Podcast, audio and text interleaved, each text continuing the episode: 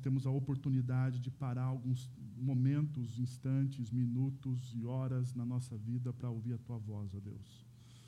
Isso deveria, Senhor, ser mais constante, nós reconhecemos. Isso deveria ser algo ah, corriqueiro, Pai, nas nossas vidas. Porém, muitas vezes somos assaltados pelas preocupações, pelas demandas do dia a dia, que nos roubam, ó Deus, o privilégio de adorar o Teu nome, de ouvir a Tua voz. Mas neste momento, Senhor, nós te pedimos misericórdia, Pai, e fala aos nossos corações. Nós precisamos ouvir a Tua voz, ó Deus. Se viemos aqui, é porque nós temos interesse em ouvir a Tua voz. Nós precisamos de uma resposta, Pai. Eu quero te pedir que, de alguma forma, através da ação graciosa, amorosa do Senhor, o Senhor faça isso nas nossas vidas, hoje, Pai. Em nome de Jesus é que nós oramos. Amém. Amém. Como vocês estão vendo, nós estamos num dia muito especial na comunidade, que é um dia de ceia, onde a gente celebra a aliança que Jesus fez com a gente. Ah, mas antes da gente entrar em um tema ou em um texto mais específico sobre a ceia e o que esse momento também significa, porque a ceia ela significa a aliança que Jesus fez com nós, mas ela é muito mais ampla, porque a, esse momento aqui nos envia para uma missão. Né? Ela, ela nos dá um novo significado para as nossas vidas. Mas antes disso, eu gostaria de falar um pouco com vocês sobre a geração self. A geração self. E para falar sobre, com vocês sobre a geração selfie, eu vou mostrar um vídeo. Ele não tem legendas, ele está em inglês, mas não se preocupe, eu quero que você observe o vídeo. Não fique preocupado com o que as pessoas estão falando no vídeo, porque o que elas estão falando pouco importa. Pouco importa. O importante é que você veja o que, elas estão fazendo. Ok? Acompanha comigo.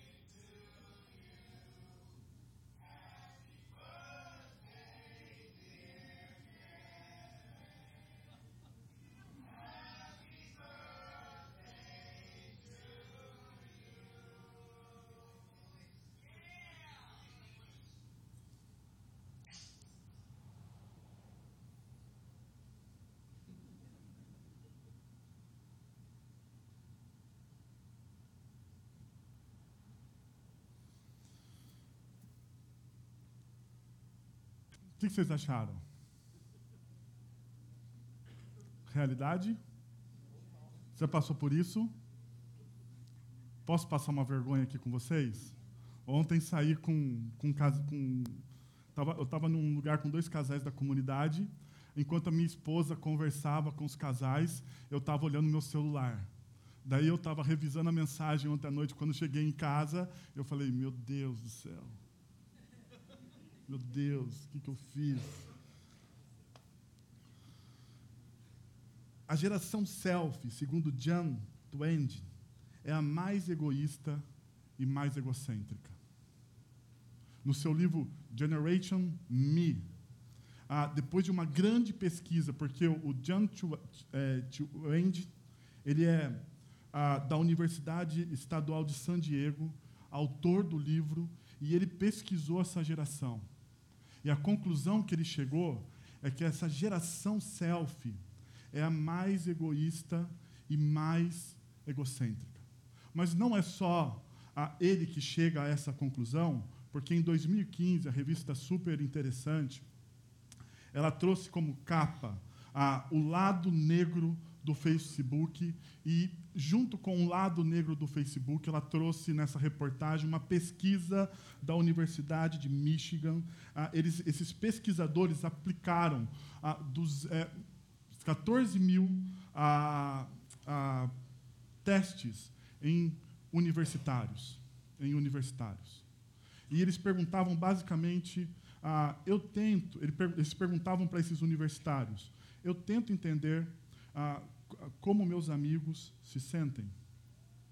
Era uma das coisas que eles tinham que dizer. Você tenta entender como os seus amigos se sentem? Eles faziam, e daí a pessoa tinha que ir lá falar assim: ah, eu tento entender, ah, eu não tento entender, aonde está onde tá meu interesse nesse negócio.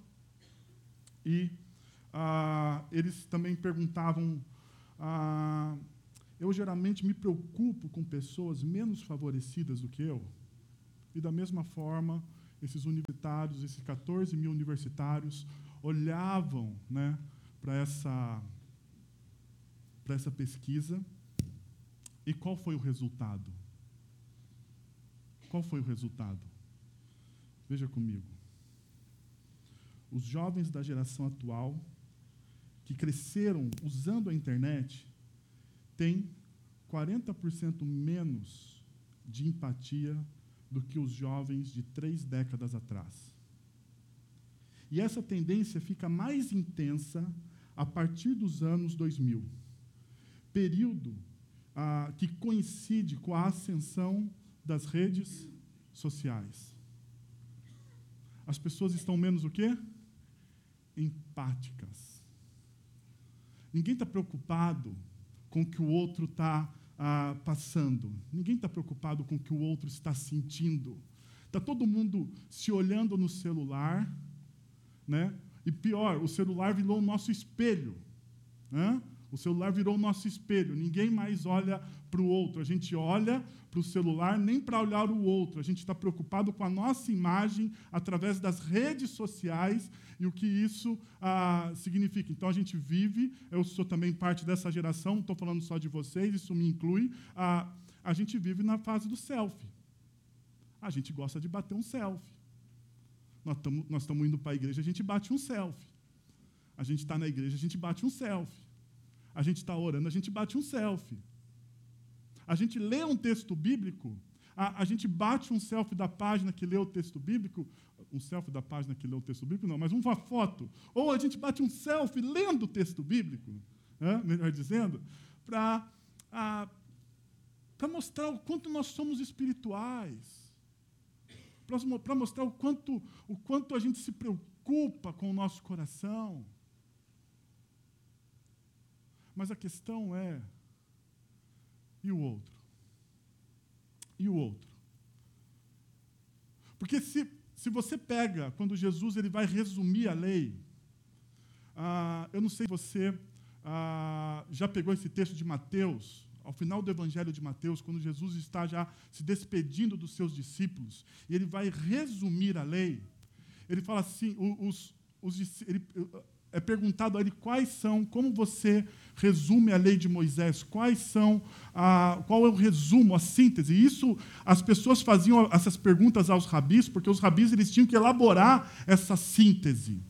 E daí Jesus elabora a síntese dele, dizendo: você deve amar a Deus com todo o seu coração, com todas as suas forças, com tudo que você é. Você deve amar a Deus.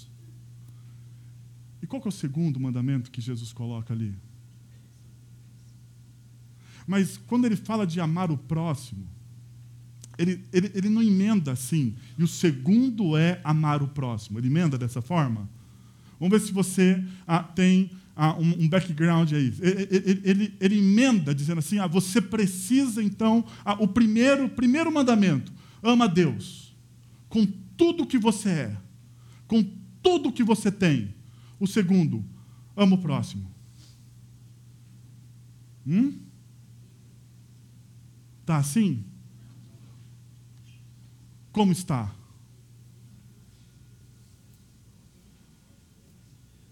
Eu sei que você está falando assim, ah, ame o próximo, pastor, como a si mesmo. Mas existe uma frase antes. Jesus ele fala do mandamento de Deus, de ama a Deus, e fala assim: semelhante a este.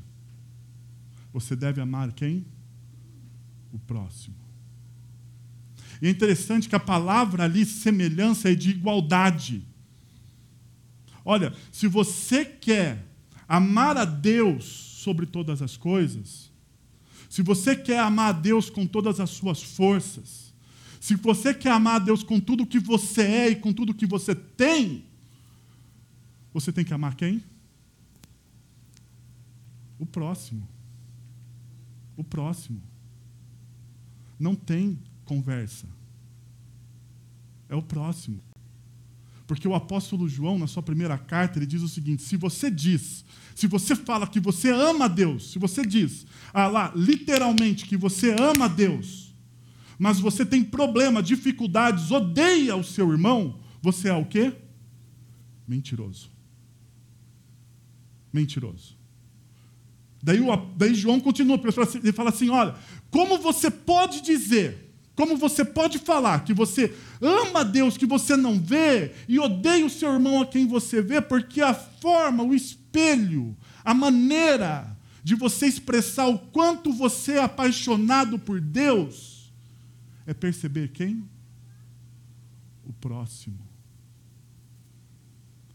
Mas daí você fala assim: ah, mas isso é difícil. Eu sei que é. Não estou falando que é fácil, estou falando que a Bíblia está dizendo. Eu estou falando que Jesus e os seus discípulos deixaram para nós. A questão é que a nossa cultura, que não é neutra, ela nos empurra para essa falta de empatia com as pessoas. A nossa tecnologia, que é boa, as redes sociais são maravilhosas. Eu não estou pregando contra, gente. Eu não estou dizendo aqui que a gente deve se isolar, vender todos os celulares, voltar a usar o telefone com fio. Não, não estou dizendo ah, nem existe mais telefone com fio, né? Mas tudo bem, vamos lá. É, mas eu não estou dizendo para a gente voltar. Eu estou dizendo que nós devemos ter uma mente crítica em relação à nossa cultura. E não entrar nesse barco. Não entrar no barco dessa geração selfie, que se olha e se admira o tempo todo. Veja o que Bauman diz quando ele fala dessa geração, mas ele diz ah, sobre essa geração das redes sociais, ele diz o seguinte: a diferença entre a comunidade e a rede é que você pertence à comunidade, mas a rede pertence a quem? A você. É possível adicionar e deletar amigos e controlar as pessoas com quem você se relaciona. Isso faz com que os indivíduos se sintam um pouco melhor. Porque a solidão é a grande ameaça nesses tempos individualistas. Nosso maior inimigo em uma sociedade altamente conectada, sabe qual é? A solidão. E daí Bauman continua dizendo: mas nas redes é tão fácil adicionar e deletar amigos que as habilidades sociais não são o quê? Necessárias. Você não precisa, nas redes sociais, aguentar as pessoas. Basta você fazer o quê? Um botão que todo mundo gostaria de ter nos relacionamentos. Às vezes, até mesmo nos casamentos. Silêncio. Pá. Silencia a pessoa.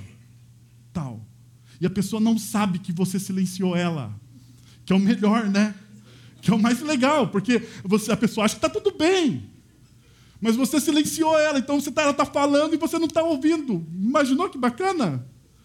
Quando você está assistindo um jogo de futebol e a sua esposa quer aquela DR, você silencia tal.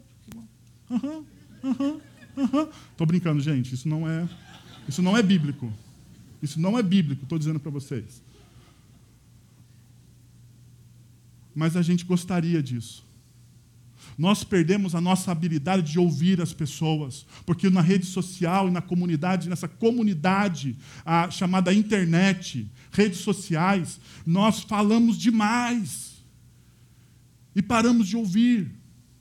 E quando ouvimos, já julgamos, e quando julgamos, já condenamos a pessoa, e quando condenamos, criamos um rótulo. Criamos um rótulo.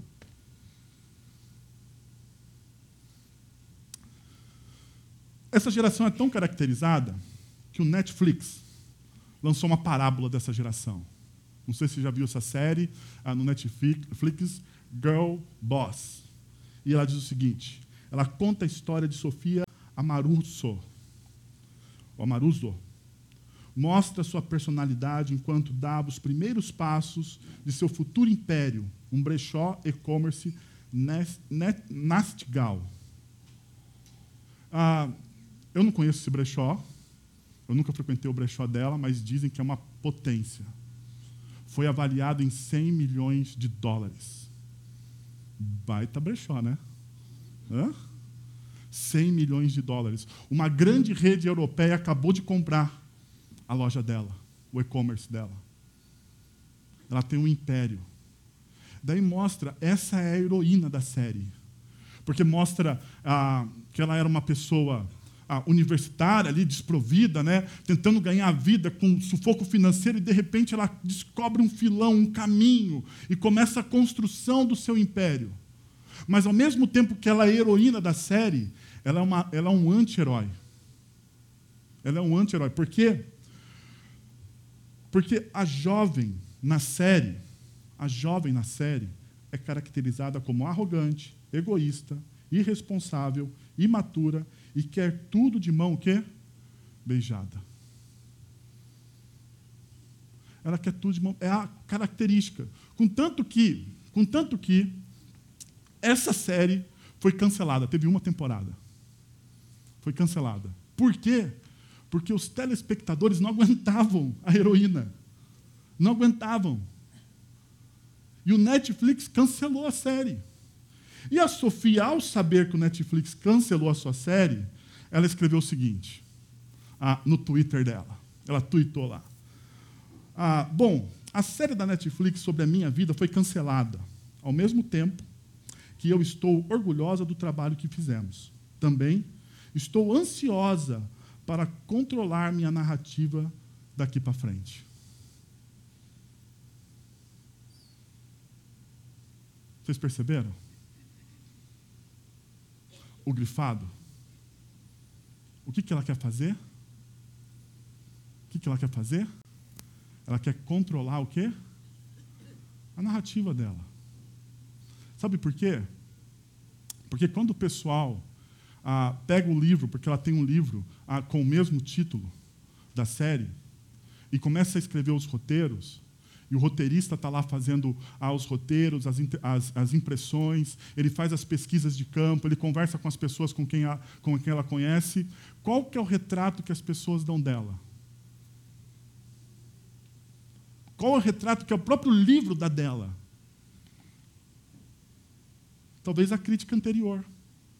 Arrogante, mimada, que é tudo de mão beijada. Mas perceba, ela fala assim: não, agora vai ser melhor. Arrogância, né? Agora vai ser melhor, porque quem vai controlar a narrativa da minha vida não são as pessoas, sou eu. Eu vou controlar a narrativa da minha vida. Deixa eu fazer um salto aqui e colocar isso na nossa espiritualidade. Muitas vezes nós temos a mesma, a mesma atitude que a Sofia, mas para com Deus. Porque em muitas vezes nós queremos controlar a narrativa da nossa vida. Nós queremos assumir o controle. Nós esquecemos que Deus, ele já está ou já escreveu toda a história Ele já sabe todos os nossos caminhos. E nós falamos assim: não, dá licença, Deus, porque eu sei escrever melhor do que o Senhor. A mesma atitude. A mesma atitude. Bom, Bauman, ele fala que essa geração da rede é uma geração de consumidores. Ele diz o seguinte: numa sociedade de consumidores, todo mundo precisa ser, deve ser e tem que ser um consumidor por por vocação. Vocação.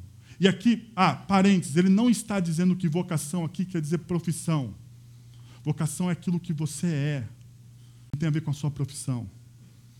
Bauman ele quase rela, ele quase ele chega perto no conceito a calvinista de vocação.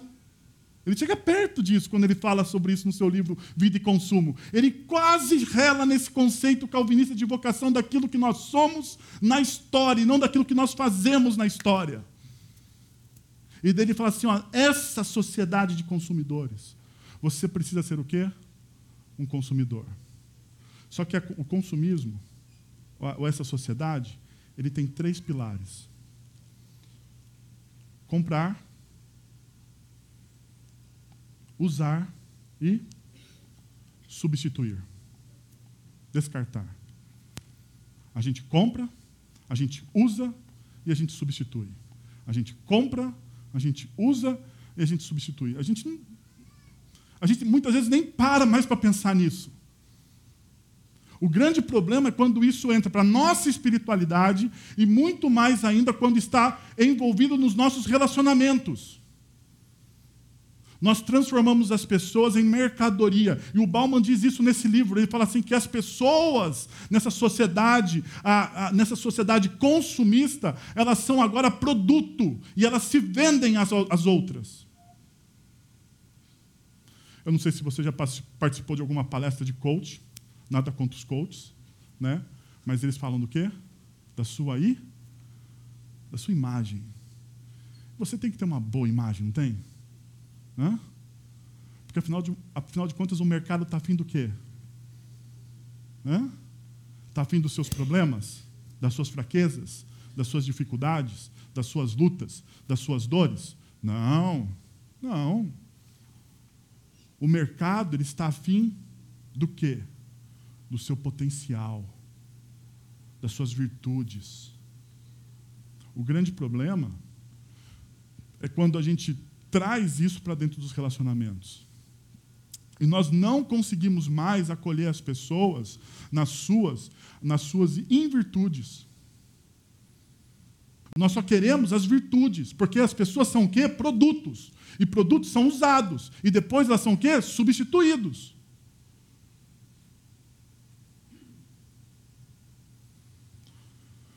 Faz sentido? Era uma pergunta, gente. Você pode, você pode falar assim: faz sentido, pastor, faz sentido, faz sentido. Ok. Então, essa cultura narcisista, individualista, ela grita: se os humildes ganham o reino dos céus, aqui, na terra, o mundo é dos soberbos. É isso que a cultura diz. Essa cultura narcisista e individualista, ela grita isso para nós o tempo todo. Ó, se, se o reino dos céus é do humilde, dos humildes, então o aqui agora é de quem? É dos soberbos. Mas interessante que, como em Gênesis capítulo 3, isso é uma mentira da nossa cultura para nos enganar, para fazer a gente cair, tropeçar, escorregar. E a gente olha para isso e muitas vezes a gente acha que é verdade, porque a gente liga a eternidade, ou o céu, ou o reino de Deus, com uma realidade vindoura. E a gente esquece que Jesus, na cruz do Calvário, ele inaugurou o reino. Ele inaugurou o seu reino de amor, de graça, de misericórdia. Naquela cruz, Jesus aproximou a eternidade de nós. E por isso que quando nós nos rendemos a Jesus como Senhor e Salvador das nossas vidas, esse reino que estava reservado na eternidade, ele entra na nossa história, na história das nossas famílias, dos nossos negócios. E Ele transforma a nossa história. E por isso, então, que Jesus ele fala: Bem-aventurados os humildes, pois receberão a terra por herança.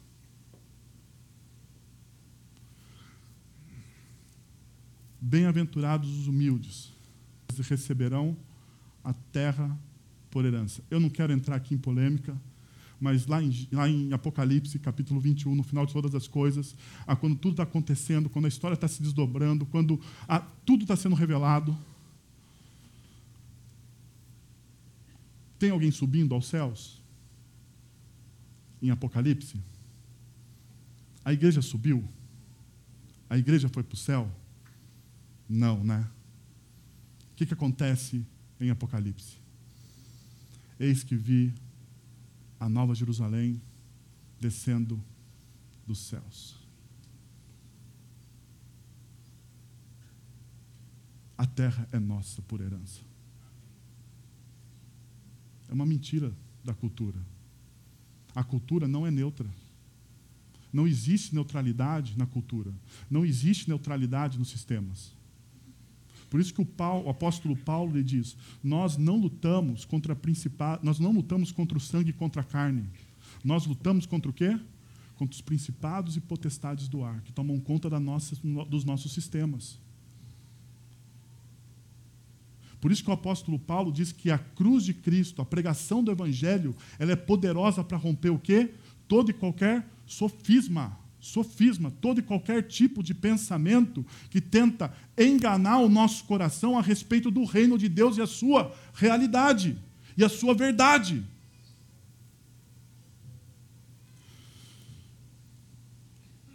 Pensando nisso, eu gostaria de olhar para um texto em João, capítulo 13, e falar sobre a prática da conexão. A prática da conexão. E, para começar falando sobre isso, eu quero te dar um contexto dessa, desse, desse Evangelho de João. E a tônica do Evangelho de João, da mensagem a, do Evangelho de João, ou da mensagem de Jesus no Evangelho de João, melhor dizendo, ela é a tônica do amor. Ah, perceba comigo que ah, João, de capítulo 1 até o capítulo 12, ele fala sobre o ministério de Jesus. Ah, daí, João capítulo 13 até o 17, ele tem as palavras de despedida. Jesus está se despedindo, está orando, está falando com os seus discípulos.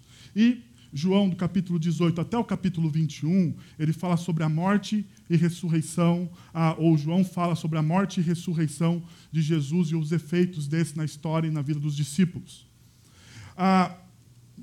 Nessa primeira parte, a palavra amor ela aparece doze vezes. Doze vezes. Jesus em ação, fazendo ministério, curando pessoas, ensinando, pregando, contando parábolas, a, fazendo o ministério dele. Doze vezes aparece a, a palavra amor. Porém, nessa segunda parte, ela aparece, opa, 44 vezes a palavra amor. Um período muito pequeno, Jesus está preparando seus discípulos para a sua despedida, para a ausência dele na história, naquele momento, para um momento muito difícil. Então Jesus ele começa a enfatizar aos seus discípulos o quanto ele os ama, o quanto ele os ama, o quanto ele os ama. E depois da sua ressurreição, ele continua enfatizando o quanto eu os amo. Ou Jesus nos ama. E ele vai falando, vai falando e vai criando essa, essa mentalidade, essa mentalidade recheada por um amor. Porque nós só fazemos alguma coisa, nós, só, nós, nós nos movemos quando nós nos sentimos o quê? Amados, não é verdade? Nós nos movemos pelo amor. Nós, nós enfrentamos coisas grandiosas, desafios gigantescos em nome do amor. Não é verdade? Nós sofremos em nome do amor. Nós somos capazes de trocar a nossa vida pela vida do nosso filho em nome do amor. Nós somos. Amigos doam órgãos em nome do amor. Tiram um pedaço de si e dão para outra pessoa, porque se amam. O amor move. Então Jesus ele começa a trabalhar essa temática dentro da vida dos seus discípulos. E eu gostaria de olhar a João com vocês, o capítulo 13, a partir do verso 1, que diz o seguinte: Um pouco antes da festa da Páscoa, sabendo Jesus que havia chegado o tempo e que deixaria este mundo e iria para o Pai, tendo amado os seus que estavam no mundo, amou-os até o fim. Estava sendo ah, servido o jantar e o diabo já havia, já havia induzido Judas Iscariotes, filho de Simão, a trair Jesus. Mas presta atenção em, em, em algumas coisas. Primeiro, há um tempo específico. Festa da Páscoa. Ah, esse era um momento muito importante para o povo de Deus. E esse, e esse momento do, uh, do povo de Deus, da festa da Páscoa, revela também o quê? O amor e a aliança que Deus tem para com o povo. Para com o povo. A antiga aliança era comemorada nesse momento. Quando Deus retira o povo do Egito, do, do Egito, liberta o povo do Egito, neste momento, é um momento de Páscoa, de celebração, de passagem, um ritual onde eles celebravam a graça salvadora, libertadora, de um Deus amoroso que se importa e resgata o seu povo. Então existe um tempo específico. Mas existe uma palavra aqui, que é essa palavra sabendo. E essa palavra sabendo, quando a gente vai, a, a gente faz isso aqui muitas vezes, né? quando a gente vai lá no original, ela significa que Jesus tinha todo o conhecimento de tudo o que estava acontecendo. É uma palavra que significa conhecimento amplo. Conhecimento amplo de fatos e de verdades. Então Jesus ele está numa situação onde ele tem o um conhecimento amplo de que seu tempo estava chegando e de todos os fatos e de tudo o que aconteceria a partir daquele momento. Ele sabia. Ele sabia que os seus discípulos iam traí-lo, ele sabia que Pedro ia negá-lo, ele sabia que Judas ia, ia, ia, ia vendê-lo, ele sabia exatamente de tudo, de todo o seu sofrimento. Ele tinha um conhecimento amplo de tudo. Agora pensa comigo numa coisa. Você tem a capacidade de ter o conhecimento amplo ah, sobre fatos e sentimento das pessoas a seu respeito. Vem comigo. E daí você tem um grupo de amigos, ao qual você andou com eles três anos, você ensinou, você ah, mostrou o reino dos céus, eles experimentaram uma vida assim maravilhosa ao lado de Jesus, eles largaram tudo, tudo para seguir a Jesus. Daí Jesus começa a dizer que ele vai morrer, que as coisas não são muito bem como eles pensavam. Tem um discípulo que começa a armar a, a venda de Jesus. Mas Jesus eles têm absoluta certeza e conhecimento de tudo. Põe-se você ali, se coloca no lugar do, de Jesus. O que você faria? O que você faria? Hã? O que você faria se você tivesse o conhecimento amplo, amplo do que Jesus, do que as pessoas pensam e, fa e iriam fazer com você um pouco para frente. O que, que você faria? Qual seria a sua atitude? O texto diz que Jesus amou esses caras até o fim. Mesmo sabendo de tudo mesmo sabendo de tudo. Jesus amou esses caras até o fim. E daí o texto ele continua. Ele diz: Jesus sabia que o Pai havia colocado todas as coisas debaixo do seu poder e que viera de Deus e estava voltando para Deus. Assim, levantou-se da mesa, tirou a capa, tirou sua capa e colocou uma toalha em volta da cintura. Depois disso, derramou água em uma bacia e começou a lavar os pés dos, dos discípulos, enxugando-os com, enxugando com a toalha que estava em sua cintura. Agora perceba uma outra coisa. Todas as coisas estavam debaixo do poder de Jesus. Todas. Todas. Agora vem comigo. Ele tem sabedoria. E ele tem poder. Ele tem sabedoria de tudo o que está acontecendo. E ele tem o quê? Poder. Todas as coisas debaixo do seu poder. O que você faria? O que você faria? E você está prestes a passar por um sofrimento ah, gigantesco, enorme, que a gente não tem dimensão, mas que Isaías diz que a, a carne de Jesus, que ele foi triturado, que ele foi triturado pelos nossos pecados, pelas nossas falhas, pelos nossos erros. A pergunta é: o que você faria?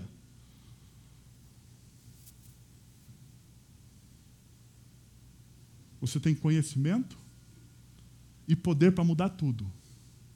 Para falar assim: chega, chega. Judas, eu sei o que você está pensando. Pedro, você é um covarde.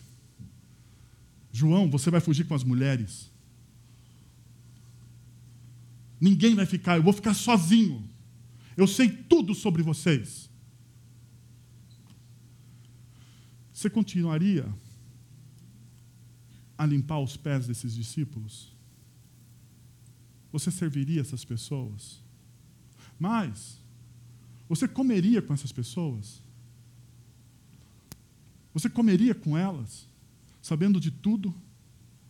Ou você bateria na mesa e falaria assim: eu sei tudo o que vai acontecer e eu tenho o poder para mudar tudo isso e a partir de agora tudo mudou.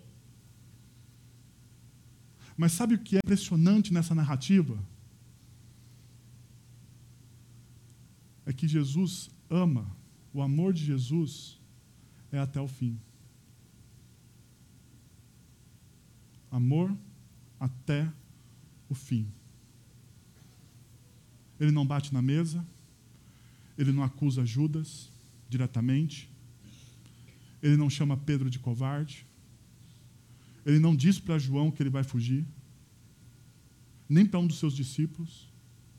Ele não olha para Tomé e diz: Tomé, seu incrédulo, você anda comigo há três anos e não acredita ainda no que eu posso fazer. Ele não faz absolutamente nada disso. Ele continua amando. Ele continua amando. Ele continua amando. E aqui é algo maravilhoso para nós, porque Ele continua nos amando da mesma forma. E mesmo sabendo tudo o que a gente faz, e mesmo tendo o poder para mudar todas as coisas, Ele continua amando. Ele continua amando. Ele continua te amando. Ou você, ou eu, somos diferentes desses discípulos que aqui estão reunidos no texto? Somos. De alguma forma diferente deles? De maneira nenhuma. De maneira nenhuma. Somos como, somos como eles. Farinha do mesmo saco. Do mesmo jeitinho. Do mesmo jeitinho. Fracos da mesma forma. Da mesma forma. E daí diz o texto, depois disso, arrumou água, arrumou, derramou água, desculpa, derramou água numa bacia e começou a lavar os pés dos discípulos, enxugando-os com uma toalha que estava em sua cintura.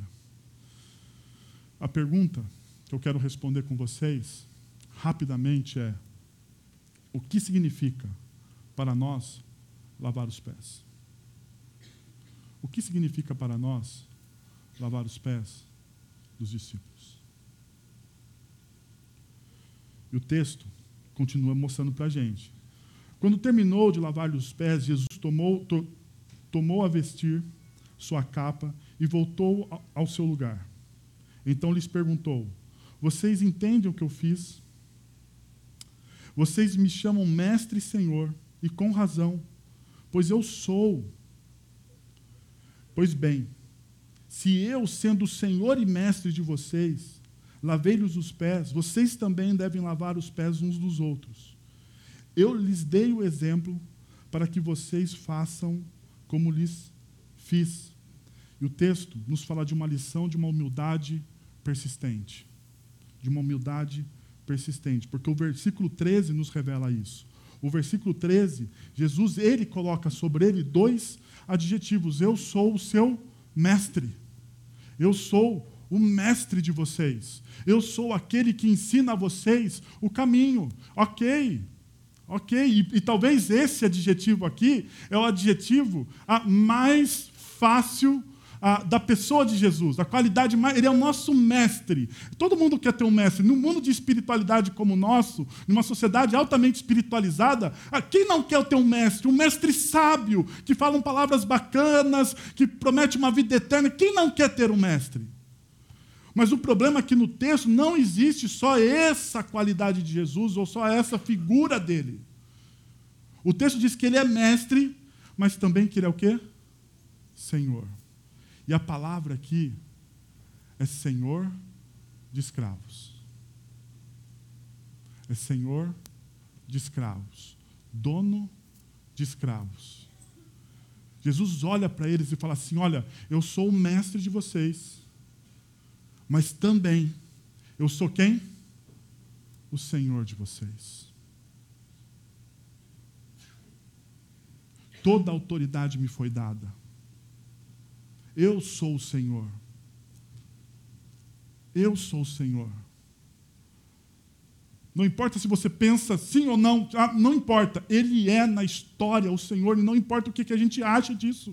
Ele é na história, e na hora que ele se revelar novamente, nós vamos ver como ele é de fato o Senhor da história.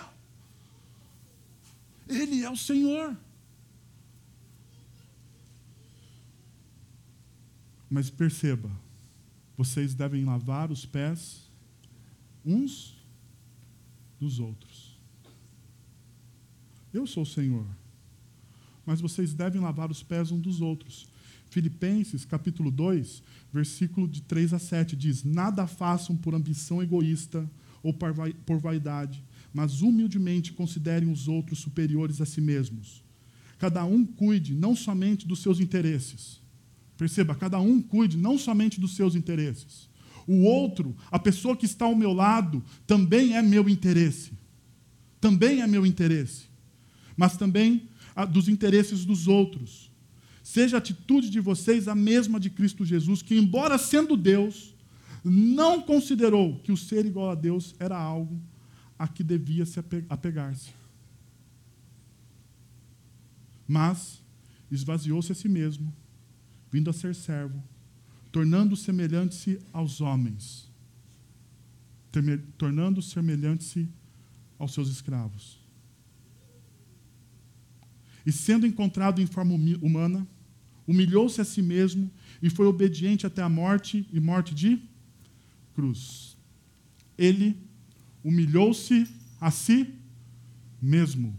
Humildade persistente. Não é uma humildade que você fala assim, porque na nossa cultura, né, existe uma falsa humildade. Né? A gente olha a gente famosa e fala assim, ah, essa pessoa é humilde. Não, não. Essa humildade é se colocar no lugar do outro, sentir como o outro. Acolher o outro nas suas misérias, porque foi o que Jesus tende em vós o mesmo sentimento, tende em vós a mesma. Esse sentimento, essa palavra sentimento, muitas vezes, ela ela, ela conspira contra o texto de Paulo, porque a palavra ali seria: tende em vós a, me, a, a mesma atitude que houve em Cristo Jesus. Atitude, ação. Ação. Porque você se conectar a uma pessoa, você servir a uma pessoa, você ser humilde com uma pessoa, requer o quê de você? Requer o quê? A ação. Requer ação. Você precisa a, ter uma ação concreta. Segundo, o texto continua dizendo: Digo-lhes verdadeiramente que nenhum escravo é maior do que o seu senhor, como também nenhum mensageiro é maior do que aquele que o enviou. Agora que vocês sabem estas coisas, felizes serão se as praticarem. a lição da felicidade superlativa. E o texto mostra isso quando ele fala: Agora vocês sabem estas coisas, felizes serão se vocês as praticarem. Olha, se você sabe que eu sou dessa forma, se eu mostrei para vocês que eu servi a vocês, que eu sou humilde, você quer ser feliz de fato? Você quer ser feliz? Você busca a felicidade a todo custo? A todo momento? Você quer ser feliz de fato? Seja como eu. Mas perceba a palavra.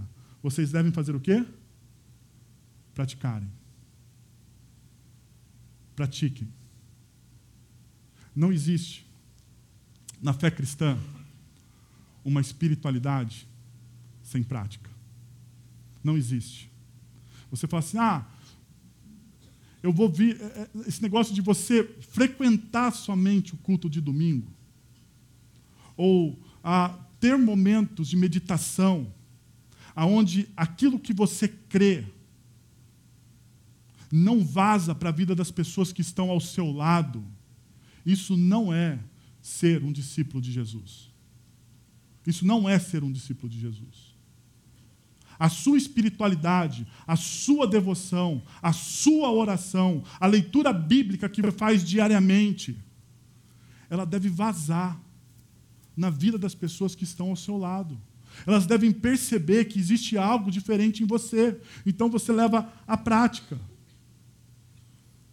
E a palavra aqui, para felicidade, interessante que esse conceito Macários, a felicidade plena, ela não depende de circunstâncias favoráveis ou de sentimentos positivos, mas de uma atitude para com o outro.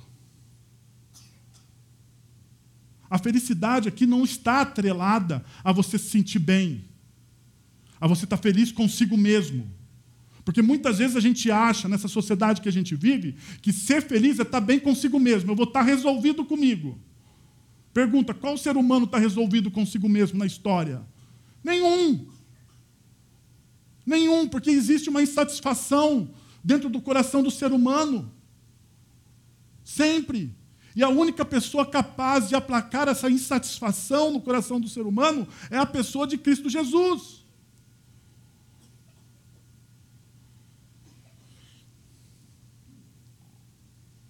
Branham Manning diz o seguinte: o pecador salvo está prostrado em adoração, perdido em assombro e louvor. Ele está em êxtase, ele está feliz. Ele sabe que o arrependimento não é o que, não é o que, não é o que fazemos para obter o perdão, é o que fazemos porque fomos perdoados. Ele serve como expressão de gratidão em vez de esforço para a obtenção de perdão. Perceba, o crente ele serve como expressão do quê? A pessoa, o discípulo de Jesus, aquele que reconhece Jesus como Senhor e Salvador da sua vida, aquele que tem uma conexão íntima e profunda com Deus, ele serve como uma expressão do quê? De gratidão. Deixa eu fazer uma pergunta para você com toda sinceridade hoje. Você é grato por aquilo que Cristo Jesus fez na cruz por você? Você é grato por isso? Você já reconheceu? Você que já reconheceu, você que já reconheceu o que Jesus fez por você na cruz do Calvário, você é grato? Sou grato. Sou grato por isso, ok. Então deixa eu te fazer uma segunda pergunta. Se você é grato por aquilo que Cristo Jesus fez na cruz do Calvário por você, qual é a, qual é a expressão real disso na sua vida? Qual é a expressão real disso na sua vida? Eu não estou falando a. Estou falando ao seu coração. Eu estou pedindo para você perguntar para o seu coração. Qual a expressão real disso na sua vida?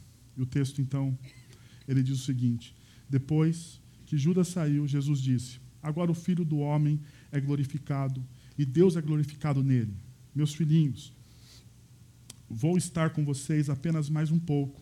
vocês, procura, vocês procurarão por mim, como eu disse aos judeus. Agora lhes digo: para onde eu vou, vocês não podem ir. Um novo mandamento lhes dou: amem uns aos outros como eu os amei. Vocês devem amar uns aos outros. E a lição aqui é a lição de um novo ou do novo amor. Perceba o que o texto diz: um novo mandamento lhes dou. E a palavra novo aqui, ou no grego, existem duas palavras para novo: neo e kainos. Mas a palavra neo, ela significa o seguinte: algo novo, excepcionalmente novo, não existia e passou a existir. Não é essa palavra que o texto usa. A palavra é kainos. É a palavra de novo que de algo que foi renovado. Por quê? Porque em Levíticos, capítulo 19, versículo 18, tem esse mandamento. Ama o teu próximo. Ama o teu próximo como a ti mesmo. Está lá. Levíticos capítulo 18, capítulo 19, versículo 18. Porém, porém, tem uma diferença. Tem uma diferença gigantesca. Ele não tem Jesus falando, como eu os amei.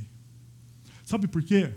Porque no Antigo Testamento, as pessoas não tinham uma imagem do que significa amar o próximo, como a ele mesmo.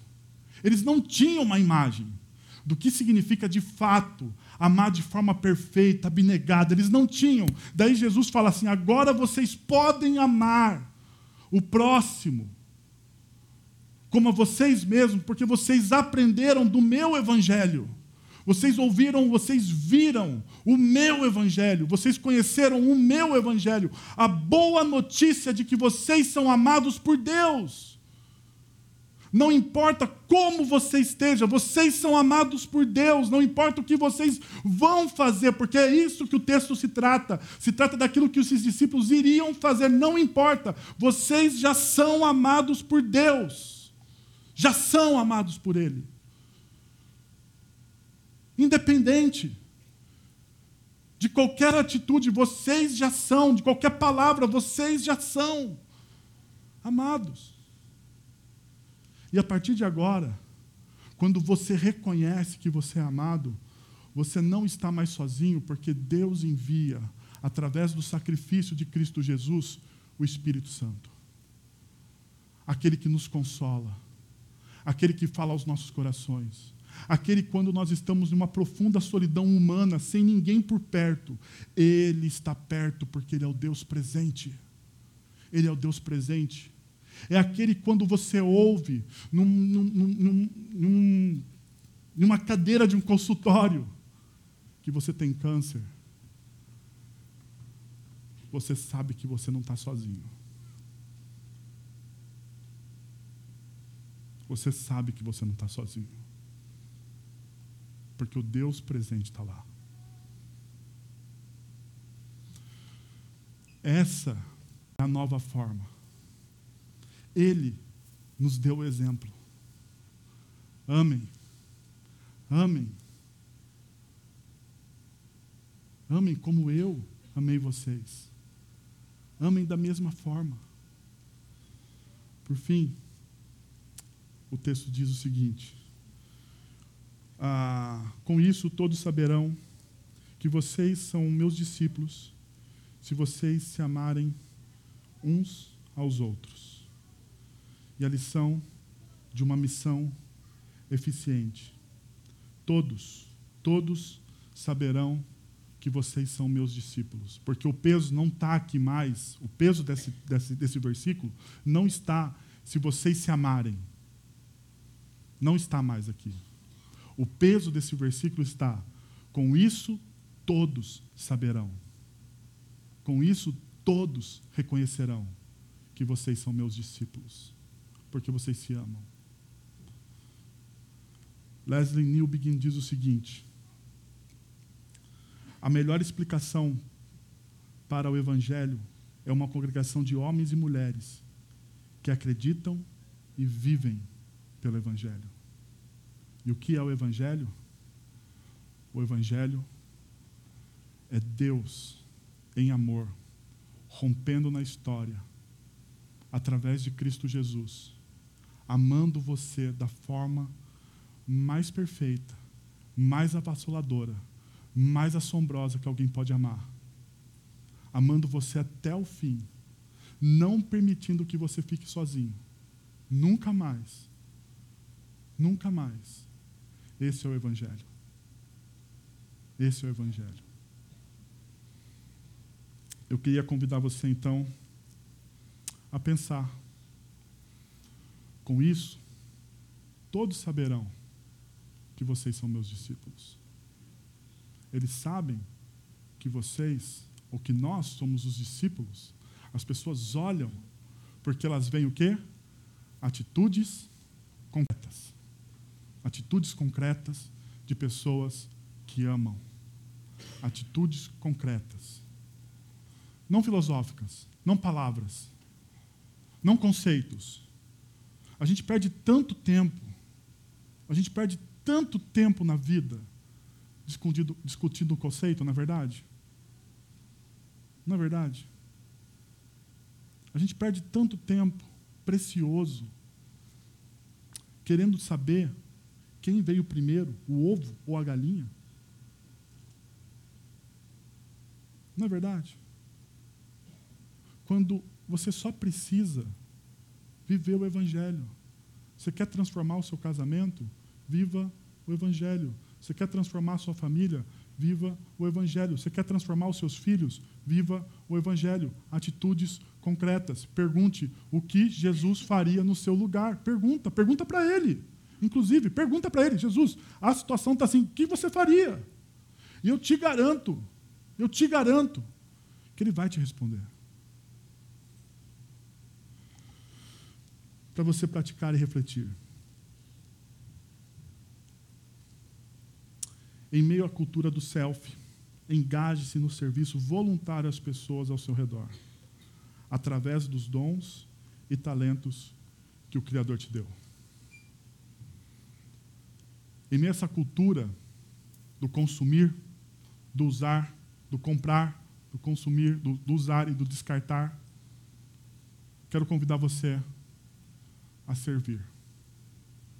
A servir. Isso vai transformar a sua vida. Isso vai encher o seu coração de alegria. Isso vai te dar um novo significado. Você vai ver que você faz parte de um reino maior do que você mesmo. Segundo,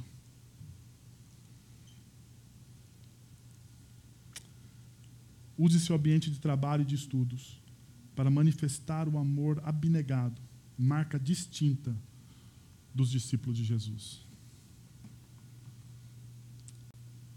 Que tal você usar o lugar mais árido que você vive, seu ambiente de trabalho, o lugar mais árido aonde você está hoje, seus estudos. Talvez o seu lugar árido, me desculpe falar aqui, seja a sua família. Seja a sua família. Que tal você usar este lugar para começar a praticar o amor de Cristo Jesus. Quero convidar você a pensar sobre essas duas perspectivas. A não escolher as duas, a escolher uma só. A escolher uma só. E a orar comigo. Feche seus olhos, abaixe sua cabeça.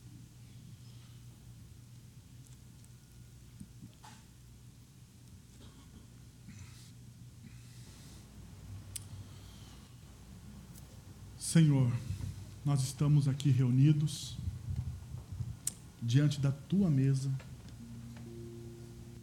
diante desse ato ou dessa desse símbolo, dessa memória, desse memorial do que, de que é o teu amor, Pai, por nós. O teu amor é incrível, Senhor. O teu amor é incrível. Talvez a única coisa, Senhor, que eu possa dizer hoje é que teu amor é incrível.